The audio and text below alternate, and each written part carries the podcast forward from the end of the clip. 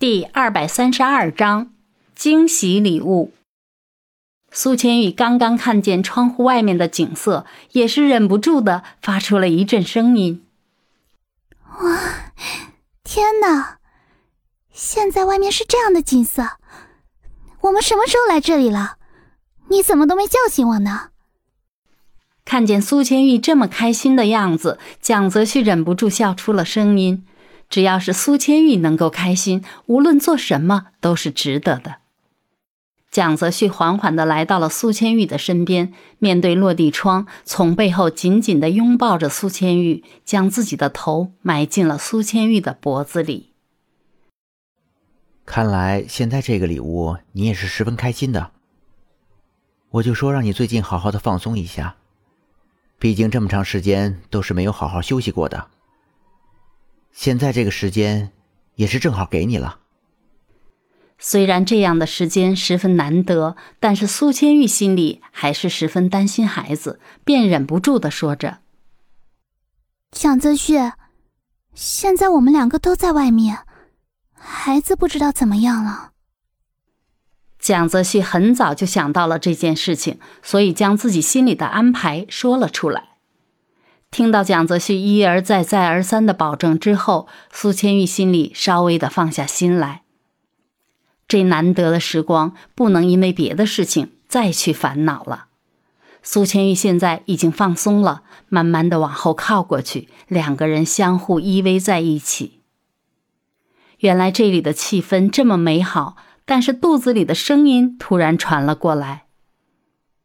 两个人听见声音，愣了一下。没想到居然会被这个声音破坏现在的气氛，苏千玉忍不住的笑出了声音，脸上瞬间有一点通红。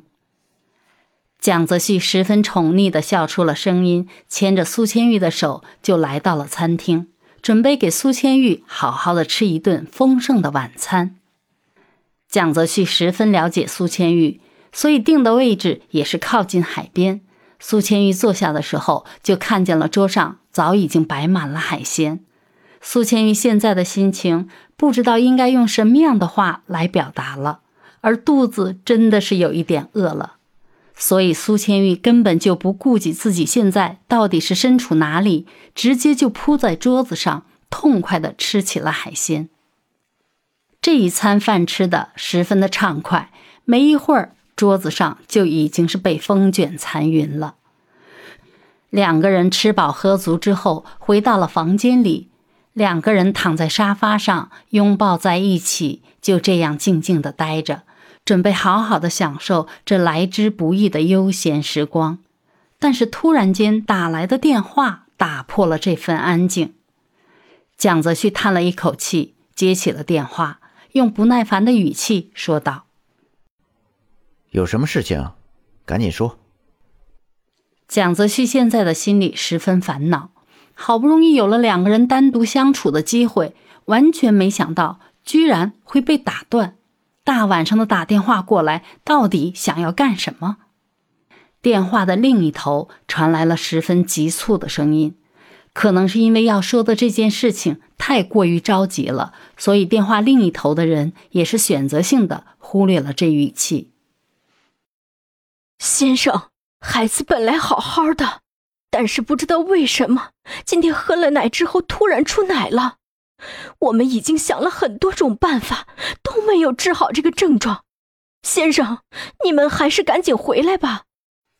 可能是因为太过于担心，所以没有控制住自己说话的声音，音量有点大，苏千玉全都听在了耳朵里。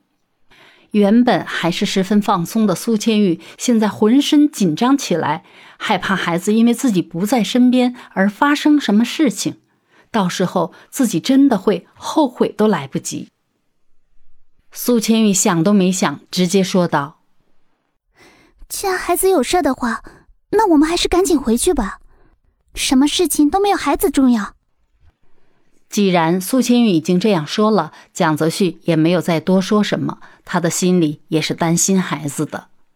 挂断了电话，两个人迅速的收拾一下，就立马飞回家了。两个人回到家，就发现整个家里都弥漫着一种难以言说的味道。苏千玉整个人的心全都在孩子身上，生怕自己的孩子受到任何一点点的伤害，对他以后的生活造成障碍。放下行李，直奔孩子。蒋玉圆滚滚的小脸，此时此刻已经变得通红了，嘴唇有点青白的颜色。苏千玉将手放在孩子的脸颊上，感觉脸颊上的温度十分烫手。一时之间，苏千玉心里有点慌神，毕竟从来没有遇见过这样的情况，更何况现在还是第一次带孩子。虽然生孩子之前早就看了各种各样的孕育手册，但是当真正面对的时候，也很难以保持心里不慌乱。